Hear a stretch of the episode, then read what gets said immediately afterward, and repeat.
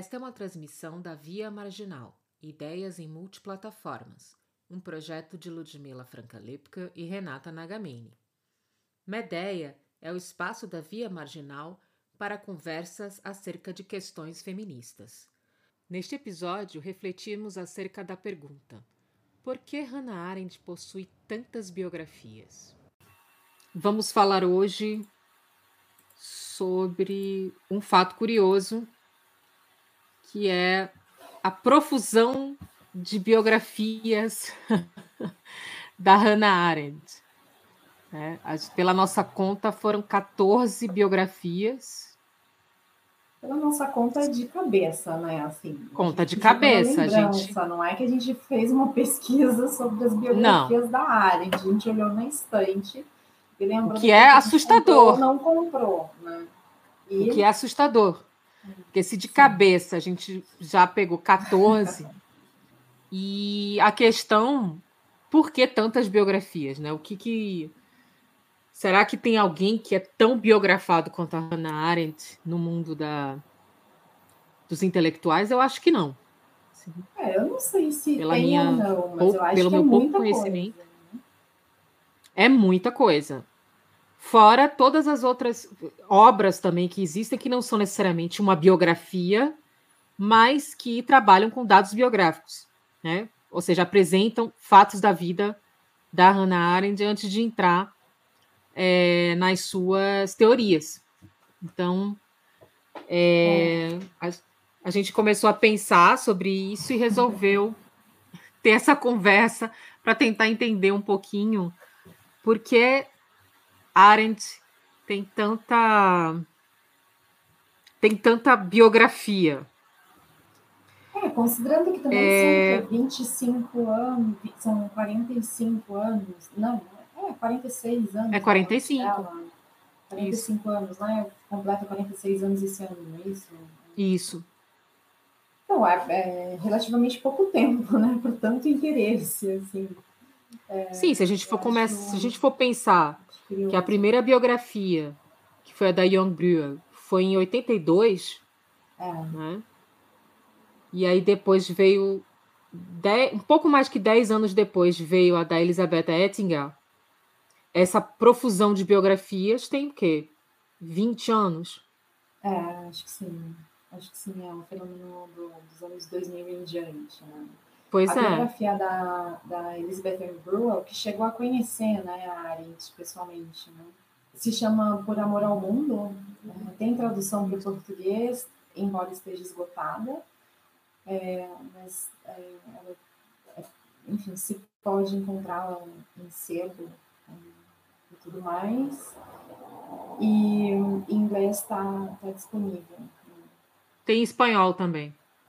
É, eu, eu acho que o que é, torna tudo ainda mais curioso é que a, a biografia da Elizabeth Brewer é, eu acho que de longe a melhor. Sim. Muito rica, é muito bem escrita, é rigorosa, né? linda. É. Então, é, e, foi, então, e foi a primeira, que, como eu disse, torna tudo mais curioso, porque nenhuma biografia posterior igualou qualidade a biografia da, da E a, e a pergunta a é, trouxe o quê, né? né? Não, a da Ettinger foi a da Ettinger foi uma coisa jogada fora, né? Porque ela foi a primeira pessoa que teve acesso às cartas do Heidegger para Hannah Arendt. E aí ela escreve aquele livrinho saca-trapas, cheio de preconceitos, cheio de cafonice, e que eu tenho que admitir que foi o primeiro livro que eu soube da existência da Hannah Arendt, foi com aquele livro Saca-Trapas. Pois é, né? Nada é assim, a vida, né? né? a vida tem os seus caminhos tortuosos, né? Tipo, eu podia ter abandonado a Hannah Arendt ali, mas eu vi um potencial, eu vi um potencial. Então, mas é interessante isso, porque teve a biografia da Elizabeth Young Burrell, e aí depois veio a da Elizabeth Ettinger, que poderia ter agregado alguma coisa e não agregou. Ela teve acesso a um material exclusivo pela primeira vez, mas não soube muito bem trabalhar esse material. E ok, tudo bem. Houve a publicação das cartas, que já solucionava muito do, do vácuo deixado pela péssima biografia da Ettinger. E aí vem a pergunta: por que tanta biografia que, na verdade, não agrega muita coisa, não tem muita novidade e não consegue nem superar em qualidade a da Elizabeth Young Brewell? É, essa é a grande pergunta, porque já temos uma biografia que é fantástica. O fator de novidade colocado pela, pela biografia da Young Brewell, que foi a relação da Arendt com Heidegger, foi, de certa forma, resolvido com a publicação das cartas, mas mesmo assim existe o afã de fazer biografias, de conversar a partir da vida da Arendt. Eu, particularmente, gosto muito da, da ideia da graphic novel do Ken Crimstein. Eu gosto da ideia. Eu gostei, eu li a biografia, é, vou ler de novo. E eu acho que é uma proposta, isso sim, eu acho que é uma coisa inovadora, é uma coisa diferente. Enfim, é um é outro tipo de abordagem. de leitura diferente e a forma Exato. acaba realmente informando ali a, a narração, né? a narração da história. Sim. Eu acho que é uma experiência de leitura muito diferente. Eu acabei de ler, é, comecei a ler na sexta noite e terminei ontem. E acho, para mim, foi uma experiência de leitura diferente. Agora, Sim. eu vou, eu vou voltar assim a, a biografia da Ettinger, que eu acho realmente. e, assim, ela, ela tá no nível das fofocas, né? Sim, contigo. É, e como toda fofoca, o, é, eu acho que um traço da fofoca é ser ruidosa, né? Então eu acho que depois dessa biografia ruidosa da Ettinger, todo mundo quis meio que saber, assim, né? Bom, vamos ver o que é esse justamente porque era ruim, né? Então Sim. acho que ela teve esse efeito impensado, assim, e curioso por ser ruim e pelos ruídos que provocou, né? As cartas é, foram publicadas na sequência, né? As cartas da Arendt com Heidegger. Eu acho, no entanto, que aí tem uma questão que é. Bom, tem duas questões, né? Assim, a gente está falando de dois grandes, grandes intelectuais do século XX, dois grandes pensadores, dois pensadores polêmicos por razões diferentes, né? Então, esse é um, na verdade, são três aspectos. Então, dois grandes pensadores do século XX, dois, duas figuras polêmicas, ainda que por razões eh, diversas, e as cartas, elas têm. Elas, as cartas do Heidegger, se, se eu me lembro bem, as cartas do Heidegger para Arendt são muito mais abundantes no, no livro do que as da Arendt para o Heidegger. É, eu acho que tem uma quantidade maior assim de cartas dele para ela. E então tem aí uma lacuna a ser preenchida, porque a gente sabe que que a Arendt escrevia muito, né? para um monte de gente, como a gente vai falar mais para frente. Então é estranho que tenha menos cartas dela para ele. Né? E além disso, tem, uma, tem uma, um traço que, que eu li há muitos anos essa correspondência e nunca tenho muita vontade de voltar a ela, mas é, se eu me lembro bem, a, as cartas é, dos dois, a, a é, capta isso, né, percebe isso e fala. As cartas deixam ver que a relação era, era, era muito profundamente afetiva e ao mesmo tempo muito contida, tensa. E eu acho que esse é um elemento que também desperta, assim, sabe, esse desejo por saber mais. Não foi só a relação é, de uma filósofa com um filósofo, né? Os grandes pensadores do século XX. Também tem o fato de ter sido uma relação proibida. Também tem o fato dela ter sido aluna dele, é, dela ter 18 anos, ele ter 35, né? Então, tem todos os elementos ali que despertam muita curiosidade, muito interesse. Já daria para fazer um ótimo filme, por exemplo. E tem a peça baseada, se eu não me engano, no livro da Antônia Ginsburg, Hannah Arendt e Martin Heidegger também. Porque tem um apelo literário, vamos dizer assim, neste roteiro um elemento, talvez, na vida da Hannah Arendt, que eu acho que também desperta muito interesse, é que ela teve uma vida muito interessante, do ponto de vista das experiências pelas quais ela passou, né? É. Então, e da influência dessas experiências na sua própria obra. Esse exercício de pensar a vida dela, né, como sendo uma, uma dimensão também das reflexões que ela teve, eu acho que produz esse interesse em escrever sobre a vida dela. Então, tem esse esse interesse em conhecer a vida, né, e refletir sobre a obra a partir da vida, que é algo que a gente consegue perceber muito forte na trajetória da Hannah Arendt em específico. Eu me pergunto, talvez pelo fato dela ter sido a grande pensadora, né, a mulher grande pensadora, por muitos considerada é, é, até pioneira na filosofia, de entender o que é que essa mulher tem de especial, o que é que, né, o que, qual foi a trajetória dela, qual foi o caminho, principalmente pelo fato dela não ter sido nenhuma militante, não ter colocado nunca a trajetória dela como mulher como sendo um fator importante da sua própria vida. Então, num ambiente dominado por homens, de repente você vê uma mulher se destacar tanto e ter uma história de vida tão interessante, que eu acho que começa a surgir o interesse de saber o que, que essa mulher fez de diferente, o que, que ela fez de especial, quem ela era e que chegou onde chegou. Essa é uma outra é, coisa que eu me pergunto também.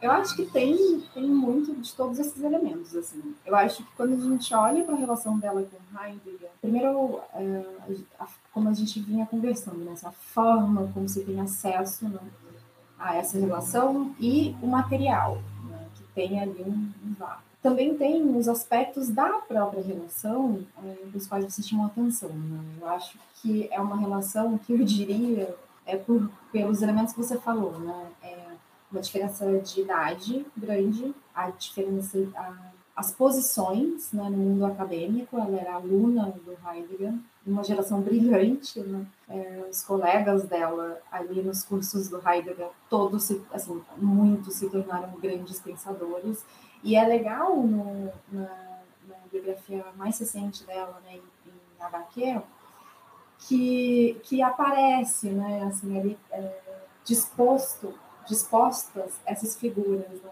que frequentaram os seminários do Heidegger em Marburg. Então, tem essa diferença de posição na academia, né, e tem o fato de ele ser casado.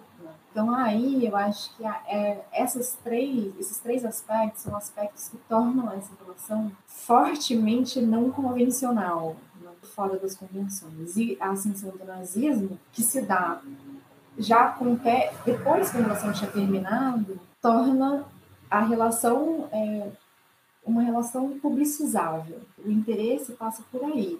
Concordo com você.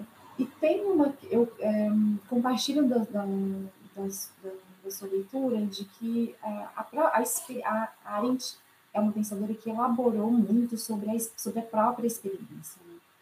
É, e a vida dela é marcada por duas guerras mundiais, né? atravessada por duas guerras mundiais, porque ela nasce em 1906, morre em 75, pela Guerra Fria, né? por, enfim, uma série de, de outros acontecimentos, e ela, é, como a gente disse, pertence a uma geração de intelectuais é, uma geração que vai moldar né, o, o, pensamento ocidental, pelo menos é, nas, nas, décadas seguintes. Arendt, Adorno, é, Horkheimer, Benjamin, é, Levinas, o, o Strauss, é, o Hans Jonas. Hans Jonas. É, então tem, é uma, uma geração genial, o Marcuse, né? É uma geração genial assim de, de pensadores que então, e ela era a única mulher no meio eminentemente masculino. Eu acho que tudo isso suscita mesmo muito interesse e a, eu acho que a centralidade da, da relação dela com Heidegger se explica tanto pelo aspecto da, ali da, da né, do interesse pela vida pessoal, mas também pela, pela influência dele, pela, pela, é, pela influência dele no pensamento dela seja ela, o Heidegger foi foi alguém com quem a Arendt pensou, por exemplo, a condição humana. É, o Heidegger e o Benjamin, eu acho que não foram interlocutores da Arendt é, em termos de, de elaboração conjunta, né, em termos de diálogo da, sobre as ideias que ela desenvolvia. Eles, o Benjamin, claro, estava morto o Heidegger não não teve muito esse papel na carreira dela, mas é, era alguém com quem ela pensava, assim, ela foi muito influenciada por ele, ela, mesmo quando produz deslocamentos, ou, ou vira de ponta cabeça, ela tá ali com ele, né? Sim. Esse, esse, é um elemento também importante, ele não, não foi alguém só com quem ela se relacionou é, de forma não convencional. E ela influenciou também. Com quem ela pensou a vida inteira. É, e ela também influenciou, né? Ele, ele, eles tiveram um relacionamento quando ele estava escrevendo Ser e Tempo. Sim. E nos diários dele ele fala bastante da Arendt, né? Tem uns trechos que ele fala sobre ela e da importância que ela teve durante esse processo de escrita de Ser e Tempo. Porque a, a biografia do Crims, do em, em HQ, do Ken Crimstein, ela, ela traz esse elemento de uma maneira interessante, assim, porque a gente vai retomar né, no, no pós-guerra a relação com Heidegger em outros termos, mas enfim, eles, eles reatam. E quando eles reatam, a mulher do Heidegger já sabia da história, então é uma coisa não tem não, é uma coisa aberta, de parte a parte. E a, a, a justificativa, que a, a maneira como a, a mulher do Heidegger justifica essa, essa a construção da própria compreensão é exatamente essa, né? Assim, que, o, que, a, que a, o contato com a área era importante para o pensamento, para a carreira do Heidegger. Então, o que eu estava dizendo, ela vem dessa geração de grandes pensadores, ela única mulher, e tem um fator interessante, que as pessoas falam, ah, mas existiam outras mulheres, citam até a Simone de Beauvoir e tudo, só que a Arendt, pensa, é, primeiro que ela se tornou uma celebridade, e o segundo é que ela pensa filosofia e política e todas essas questões no espaço que era dedicado aos homens, porque os homens não falam sobre condição feminina. Quem fala sobre condição feminina são as mulheres, mas ela não ocupa esse espaço de falar sobre a questão da mulher. Ela vai ocupar o mesmo espaço que está sendo é, disputado entre os homens para falar sobre temas que tradicionalmente são relacionados aos homens. Por isso, quando falam é a grande pensadora do século XX, é a grande filósofa, né? Alguns chegam a dizer, inclusive, ah, a primeira filósofa, enfim, é por esse caráter muito marcante da forma como ela pensou e dos temas que a ocuparam, que são tradicionalmente masculinos. Então, e ela não se coloca também, ela não coloca a, a, a questão dela ser mulher ou qualquer outro desses aspectos em jogo nas teorias, no pensamento, nem mesmo na vida. As experiências exercem maior influência do que propriamente o fato dela ser mulher, né, no pensamento dela. Então, eu acho que isso também é um fator interessante na vida da Hannah Arendt, que, é, sendo ela uma celebridade, é, desperta muito interesse, porque não era algo público, né, como você falou da Simone de Beauvoir, que era uma situação pública, que tratava de temas relacionados à mulher, ou seja, uma área relativamente pensada, livre para o pensamento feminino, né? Então, uhum. e a Arendt ela é duplamente inovadora, vamos dizer assim, né? Ela é uma mulher na filosofia que pensa assuntos masculinos, né? Ou ditos masculinos. É, ela estava no centro do campo, né? Ela não estava, se a gente pensar aí na filosofia como um campo constituído, ela, tá, ela não estava nas margens do campo, né? se ocupando de assuntos que eram no campo marginais está no centro do campo. Eu acho que essa posição, que é uma posição de poder, né, é, ocupada por uma mulher, suscita interesse. O que eu acho, o que eu me peguei pensando, assim, quando, quando é, a gente, assim, na conversa, né, em que, em que a ideia de, de gravar aí sobre essa, sobre essa profusão de biografias da Arendt, o que nos parece uma profusão de biografias, é, esse, é como é, é justamente como a Arendt se torna uma celebridade, né? Assim, e eu acho que esse elemento é, é, é saboroso, porque é, isso não é estranho a intelectuais, embora a gente tenda né, a separar, não é estranho a intelectuais. O, o Antoine Gretchen tem um livro, acho que a Invenção da Celebridade, que, que, que vai por aí, né, por intelectuais, Voltaire, Rousseau e tal, mas a Arendt foi essa figura, né? Assim, eu acho que é, parte do processo é, de, de, transformação né, de uma figura em celebridade é, passa pela publicização de camadas da intimidade, que a Arendt não fez. Pelo contrário, ela era, é, foi uma pessoa muito resguardada né, assim, em relação a. que separou muito o público do privado é, e, conceito, e elaborou essa, sobre essa separação, né, é, reservando ao privado justamente esses afetos que, que não se deve ser compelido a explicar porque eles são inexplicáveis, é, mas com as biografias, camadas da, da, da, vida privada dela foram publicizadas, né? Então ela também ela se torna uma, uma celebridade, né? assim, agora acho que tem outros traços, né? Ela ela foi muito polêmica e o, o Bernstein, num, numa conversa que está disponível no YouTube, fala que a Arendt tinha a capacidade de pensar os nervos de todos no espectro e na academia. É, eu acho que essa é uma, essa é uma imagem muito, muito, muito precisa assim, do que a gente intui né, lendo as biografias. Acho que esse aspecto também né, foi muito polêmico em vida. E esse acaba sendo um elemento que, que contribui para essa transformação da Arendt numa celebridade ao lado dos outros dois, né? uma mulher numa posição de poder em meio a um campo dominado por homens, enunciando, né? acho que tem o discurso da filosofia, a Jane Marie Benban tem um texto lindo é, sobre, sobre isso que eu adoro, assim, como discurso filosófico, discurso público, discurso racional, é, tem a marca da masculinidade no contexto de enunciação desse discurso, ele é constrói a masculinidade como uma positividade e ela era uma mulher, né, falando sobre filosofia, pensando filosoficamente, nas camadas da intimidade também. Né? Acho que tem esse fator que desperta o interesse, mas eu ainda me pergunto por que tantas biografias. Não é a necessidade de conhecer a vida dela, porque isso é a pessoa que vai ler a biografia, que, enfim, vai satisfazer suas curiosidades ou seu interesse. Mas o que me espanta é o fato de tanta gente querer escrever sobre a vida da Arendt e até que ponto esse assunto já não esgotou, digamos assim. A gente tem aí uma biografia, biografia que vai sair, mais uma esse ano, que é a da Samantha. Né? Rosehill.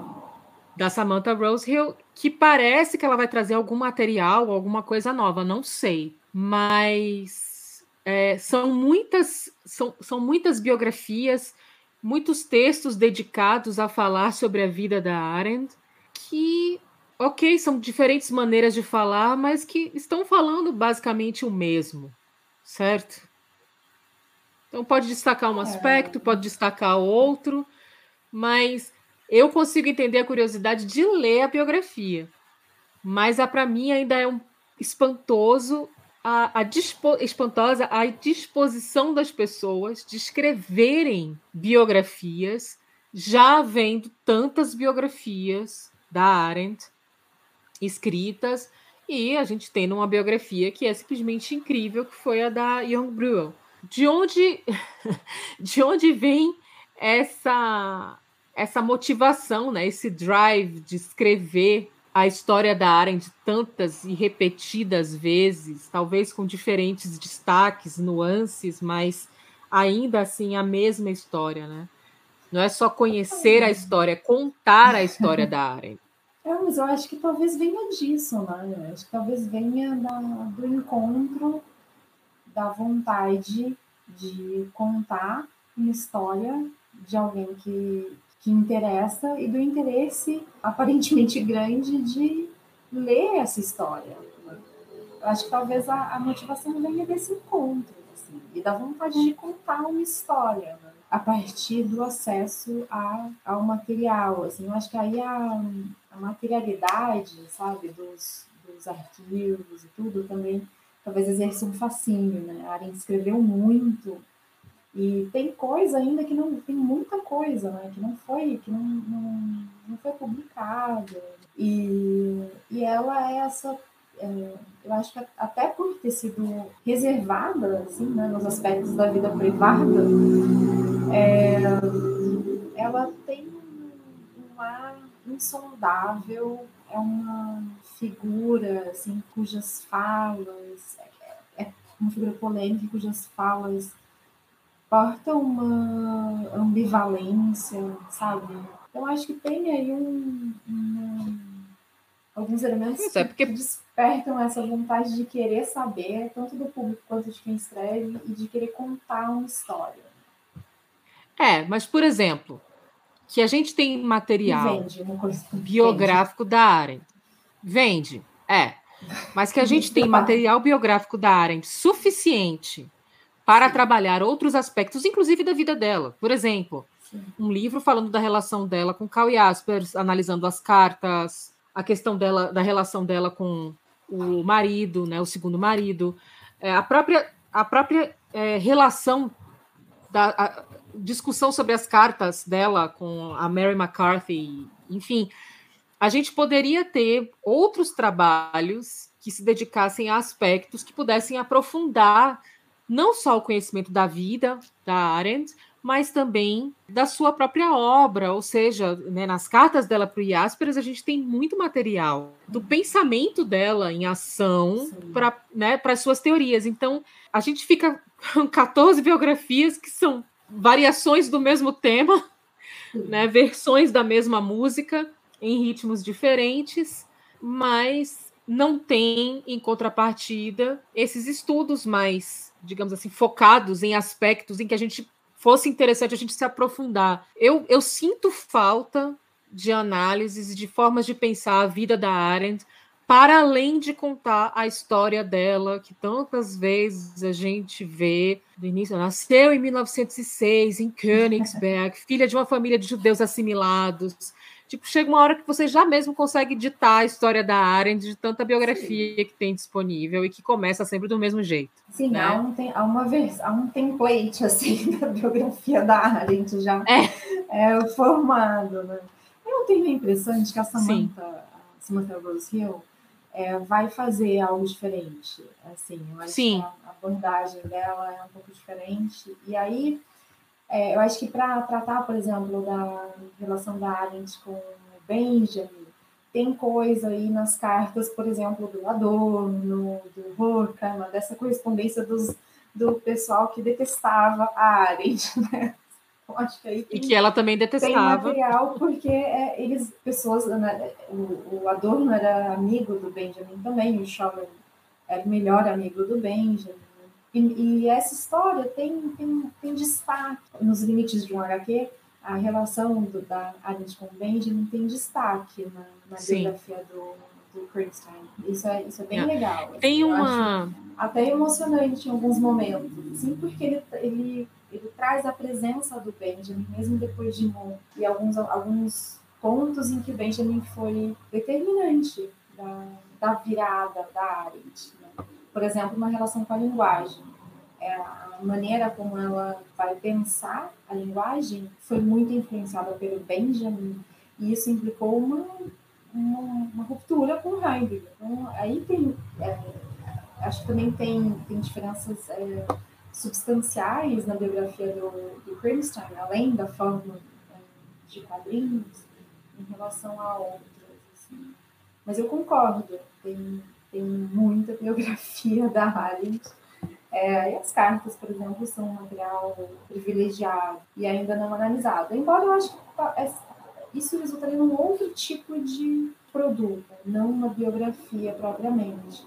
Se a gente pegar as cartas da Arendt com seus grandes interlocutores, né? o marido, o Jaspers, que a Martine Leibovitch, ela escreveu dois livros sobre a Arendt. Tem o Hannah Arendt, um juiz, e tem o só Hannah Arendt. E esse Hannah Arendt, uma judia, né, um juiz, ele é bastante interessante porque ele vai traçar um fio a partir da resposta da Hannah Arendt, né? Quem é você? Uma judia. Então ela pensa a partir dos desafios da judaidade, das experiências que foram colocadas, como que isso, esses desafios se apresentaram para a Arendt, de como ela elaborou sobre isso.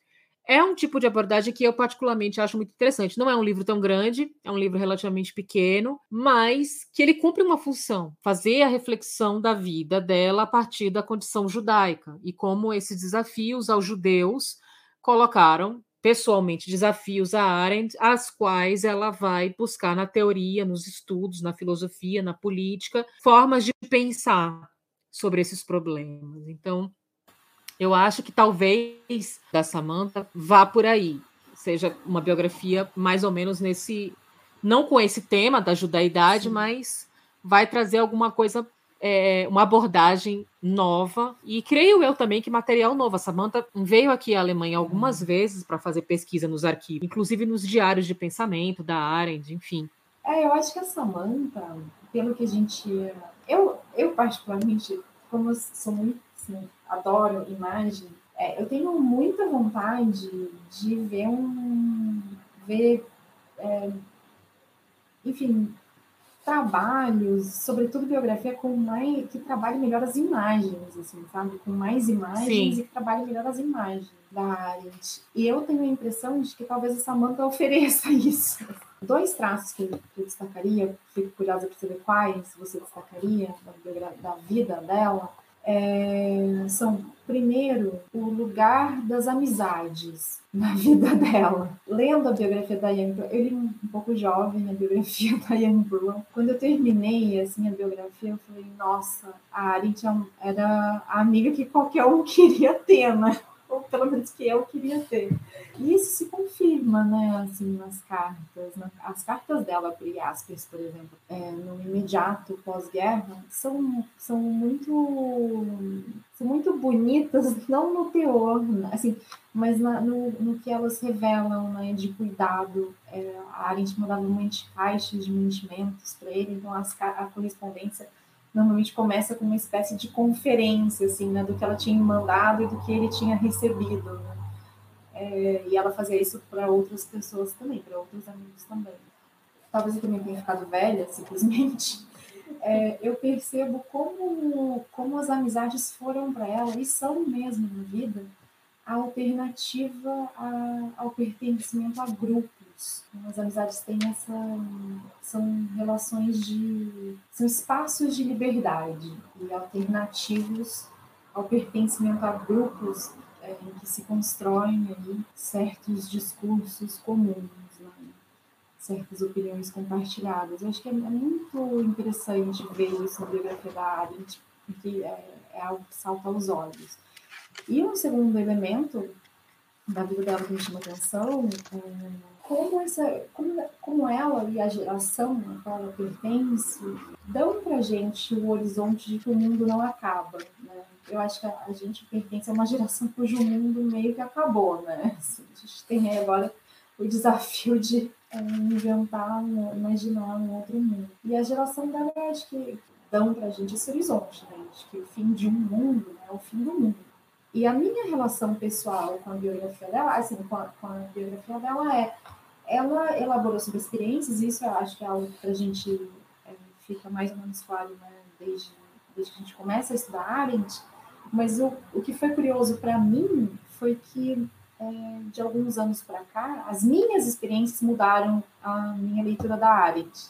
Então, acho que esse, talvez seja uma, essa seja uma confusão aí biográfica. Queria só, fico curiosa para saber assim, quais os aspectos que você ressalta. Né?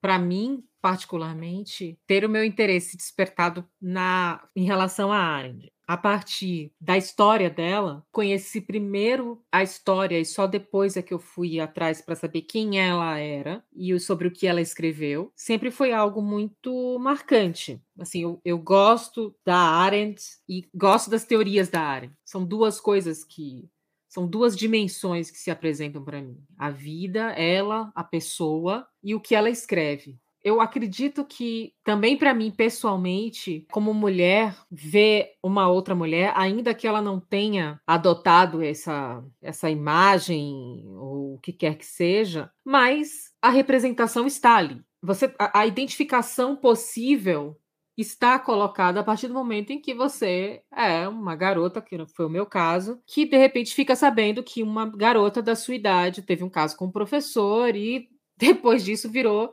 uma das maiores pensadoras do século XX. Esse professor era ninguém menos que o Heidegger. E que ela pensou coisas incríveis e que ela passou por um monte de coisas. E que aí você começa a olhar para a sua vida também e pensar: nossa, quer dizer então que uma mulher pode fazer tudo isso, sabe? Que esse lugar pode também nos pertencer. Para mim, as, a, a algumas biografias da Hannah Arendt tocam é, especificamente. Um pouco também como ela, né? Quando ela foi escrever a biografia da Rael, foi também um processo dela se entender, né? Hum, bem lembrado. É, ela também escreveu Homens em Tempos Sombrios, né? Que são mini, são textos biográficos, né? De pessoas que ela admirava. Então eu acho que tem essa dimensão da identificação diante de uma biografia, diante de uma história de vida. Tem um livrinho de uma coleção é, chamada é, Fröhliche Wissenschaft, né? que eu não sei se tem português ou inglês, que chama-se Freundschaft in finsteren Zeiten, é, Amizades em Tempos Sombrios, que fala justamente das amizades da Hannah Arendt ah. e do ah. papel da amizade, não só na vida dela, mas também no pensamento. Ela, ela era rabugenta, ela era distante, ela era reservada, a gente sabe de tudo isso. Mas tanta biografia também tem esse efeito de torná-la mais próxima, de, de humanizá-la. Que é tanta gente escrevendo sobre ela que a gente acaba achando que, tipo, ela é alguém daquelas celebridades que parece que estão próximas de nós, né? Na identificação que a gente tem com alguns aspectos de sua vida. Quem nunca gostou de um boy lixo, né? Heidegger foi o boy lixo da vida da Hannah Arendt. Ponto. Todo mundo teve um boy lixo na vida. E aí todo mundo olha e pensa assim: é, Heidegger foi o boy lixo da vida da Hannah, da Hannah Arendt, né? Que dedo podre tinha a Hannah Arendt. Enfim, é, são, são coisas que, pelo menos para mim, fazem com que ela se torne mais perto. É uma pena que tanto interesse pela vida dela não signifique necessariamente respeito pelo seu legado, porque também tem esse aspecto negativo da biografia. Muitas pessoas, por exemplo, a julgam pela relação dela com, a, com Heidegger, e aí buscam inter, interpretar a obra como se ela tendo se relacionado com Heidegger significasse que ela subscrevesse aquelas ideias. Bom, isso é machismo, e... né? Exato. É... Isso é machismo. É, é machismo. Entendo, entendo estranhamento em relação a, a esse caso. E assim, eu, eu acho. É... Eu entendo a, o aspecto controverso assim, da relação, mas acho que é uma história de amor é, muito bonita, assim, como história de amor porque é um Sim. amor que muda ao longo da vida, mas permanece, né? Ela nunca conseguiu se livrar desse amor pelo Heidegger. É boy lixo, não tem jeito, é isso. Mas boy lixo não é um cara assim meio descartável, assim, que tipo, você. Não! Não, boy lixo é aquele cara que você gosta, mas que não vale nada, entendeu? Que é um lixo de pessoa. Mas eu não acho que ele Você... não valia nada, sabe? Porque ele fez ela Não, mas como homem, inteira, ele é uma desgraça. Entendeu? Mas como homem, ele era não, uma mas desgraça. Eu acho que a dificuldade de se livrar. a dificuldade de se livrar do Heidegger está justamente no fato de que ela pensava com ele. E não era nem com ele. Mas não deixa de ser boy lixo. Ela pensava com ele no, no diálogo dela, assim, interno. Isso aí. É Sim, é Heidegger ela fala que foi a pessoa muito... que. Imagina, como é que você se livra disso, entendeu? Não, mas entenda, você pode não se livrar disso, mas isso não significa que porque tem esse alto nível de afeto, identificação, trocas, que ele não seja um boy lixo, que ele não seja um cara então, que faz mal para as mulheres, entendeu? Que ah, vamos sim, é vamos convir que o cara casado com dois filhos, 35 anos, e ficar pegando aluna, que não foi só a Hannah Arendt, ele teve outras alunas também. É, sim, né? Vamos Isso ver que... na, na, no Ken Kronstein com destaque. Pois é. então, é, essa, essa questão né, dele, é, dele prática, ter essa. Ele era um predador, de certa forma, né? Ele era abusivo. É. Então, ele era o tipo boy lixo, apesar dele ser um grande pensador, apesar de tudo que ele significou na vida dela. É. Mas ele como homem ele meses, era... né, sem, no vácuo, sem resposta. Sim. É verdade, é verdade. Entendeu? É o típico boy lixo, mas... É, eu acho interessante também porque é, tem a, essa coisa da é, das relações é, é, muito. Vai, são histórias saborosas, a gente não pode negar. Sim, são histórias maravilhosas. Eu adoro. Eu conheci, eu fui me interessar por ela quando eu vi a história uhum. dela. Eu tinha a Como idade dela. Aqui em casa, ela começou com, com Heidegger. Como disseram aqui em casa, duas guerras mundiais e muita lascívia. Exato. Duas guerras mundiais e muita lascívia. Encerrar. Pronto. Inclusive, esse vai ser o nome do episódio. Ai, ai.